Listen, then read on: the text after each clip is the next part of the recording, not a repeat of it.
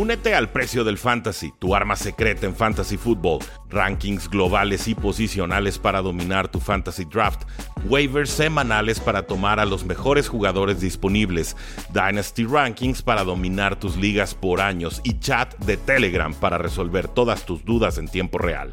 Visita stam.store diagonal precio NFL o da clic al link en este episodio para suscribirte.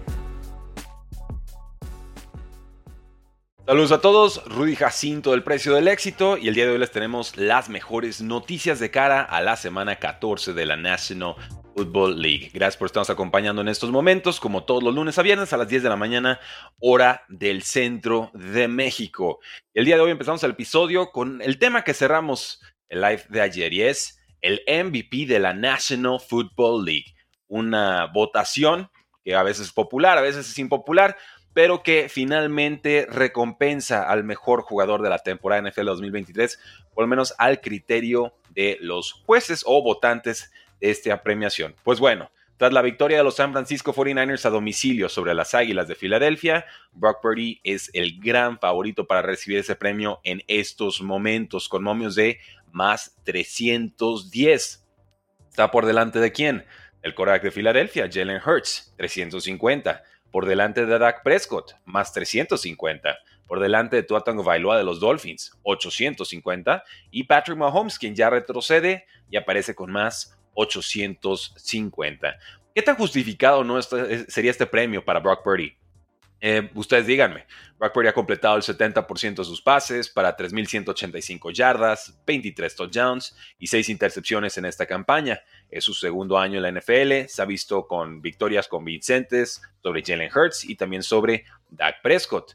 Eh, también, bueno, hay que reconocer que los San Francisco 49ers ahorita son los favoritos a ganar el Super Bowl. Tienen momios de más 310. Aparecen delante de los Eagles con más, más 550. Delante de los Dolphins con más 650 por delante de los Ravens más 800, por delante de los Cowboys con 850. Entonces, más allá de un duelo que va a tener San Francisco en Navidad, un duelo en el que Baltimore estará visitando San Francisco en semana 16. San Francisco tiene un calendario muy sencillo para cerrar la campaña. Tiene a Seahawks en semana 14, a Cardinals en semana 15, a Commanders en semana 17, a Rams en semana 18. Entonces, Dado todo lo que ha sucedido y todo lo que podría o no suceder, díganme ustedes, damas y caballeros, Brock Purdy merece ser el MVP de la temporada o no.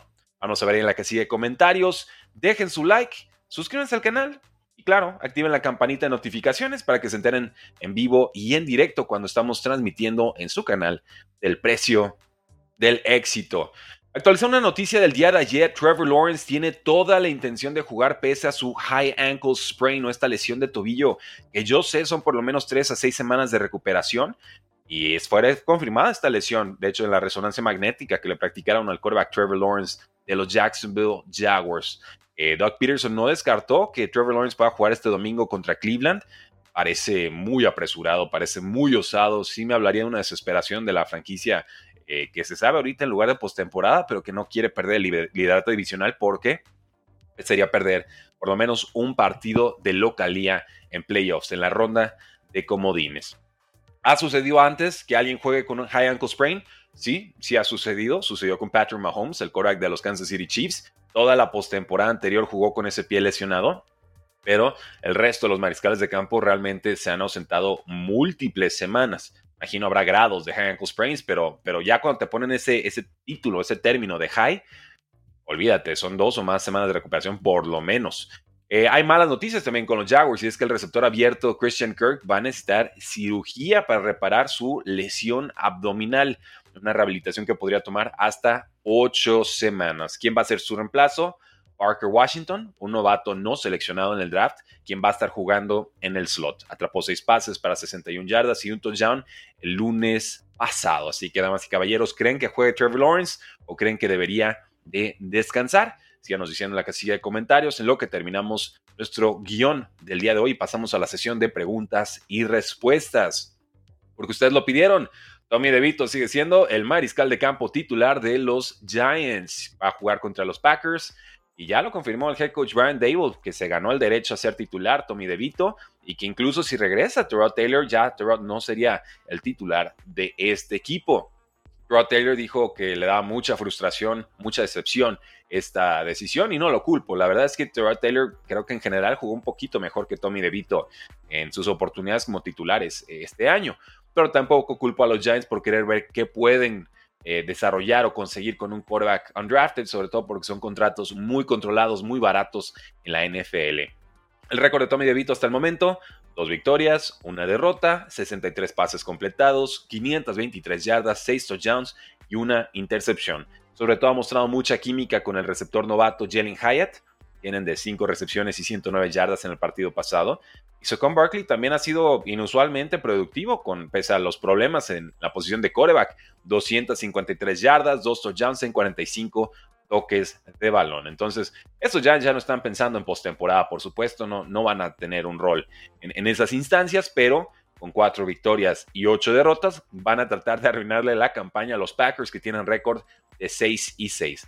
Los veremos en Monday Night Football. Packers es favorito por 5 puntos en ese partido. Hay contrataciones importantes, una de ellas de los San Francisco 49ers y es que llega el cornerback y safety Logan Ryan alguien que le va a dar mucha profundidad a esa secundaria de San Francisco que tanto extraña al safety Talanoa Jufanga, que se rompió el ligamento cruzado anterior y obviamente no jugará lo que queda de temporada. Ryan tiene 32 años, ha sido titular en 121 partidos en su carrera de 10 temporadas, eh, consiguió 37 tacleadas y una intercepción en 9 partidos con Tampa Bay la campaña pasada, calificado con 69 por Pro Football Focus, que es una calificación adecuada, pegándole a, bastante buena.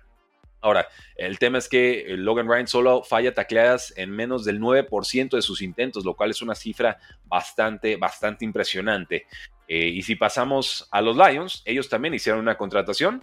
Se trata de Tyson Alualu, alguien que ya conocerán muy bien los fans de los Pittsburgh Steelers. Fue una primera ronda de los Jaguars en 2010 y va a ayudar a Detroit a reemplazar a Allen McNeil, quien fue puesto en reserva de lesionados por molestias en la rodilla. Alualu consiguió 31 tacleadas y 5 capturas en 12 juegos la temporada pasada y jugó una calificación de 88 según Pro Football Focus, que es excepcional.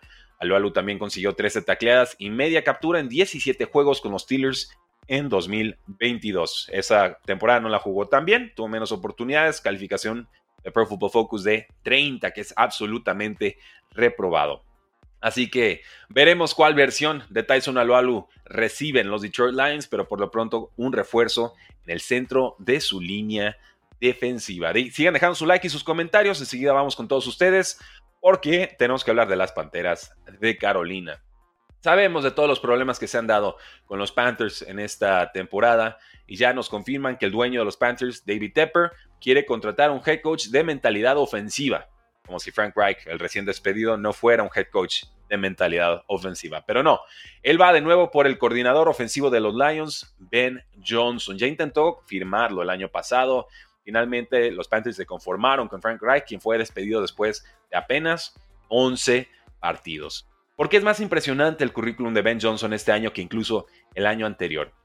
Muy sencillo, Detroit tiene una de las mejores ofensivas de toda la NFL, ha maximizado las habilidades del quarterback Jared Goff, ha desarrollado a jugadores como el receptor Amon Racing Brown y el Tyre novato Sam Laporta. Y bueno, hay que reconocer también que ha tenido una muy buena línea ofensiva que le ha ayudado a desarrollar al resto del talento. Pues también nos dice Diana Rossini de The Athletic, el éxito de CJ Stroud con los Texans le metió presión a David Tepper, que fue factor en su decisión de despedir a Frank Reich. Esto después de no conseguir nada positivo, nada de desarrollo con el coreback que seleccionaron primero en el draft, Bryce Young.